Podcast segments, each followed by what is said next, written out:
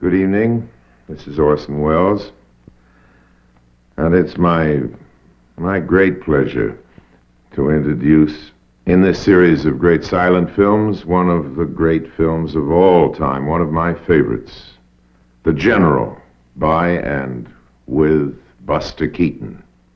Orson Welles gilt als einer der einflussreichsten Regisseure des Kinos. The General sei einer seiner Lieblingsfilme aus der Stummfilm-Ära, sagt er hier. Ein Film von und mit Buster Keaton.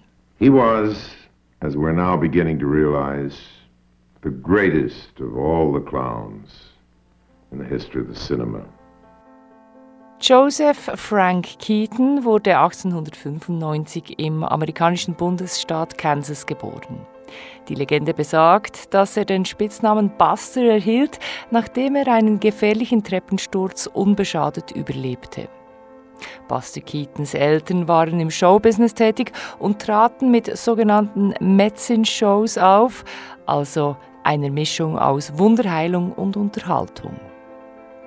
Bald einmal fanden Mutter und Vater Keaton heraus, dass sich aus Busters Talent, Stürze unbeschadet zu überstehen, Geld schlagen ließ.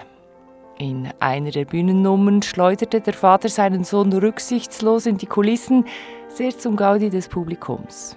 Das war brutal. Gleichzeitig wurde die Nummer zum Publikumserfolg und Buster Keaton lernte daraus vor allem eines: je weniger ich tue, umso mehr lacht das Publikum. Von der Varieté-Bühne war der Weg zum Film nicht weit. 1917 gab Buster Keaton sein Leinwanddebüt im Film The Butcher Boy. Es folgten 15 weitere Kurzfilme und bald einmal trat Buster Keaton nicht nur auf, sondern führte auch selber Regie. Die Filme des Buster Keaton waren Komödien, eine Mischung aus akrobatischem Slapstick und wilden Verfolgungsjagden. Dabei hatte Buster immer diesen unbeweglichen, leicht melancholischen Gesichtsausdruck, der zu seinem Markenzeichen wurde. The Great Stone Face nannten sie ihn oder der Mann, der niemals lacht.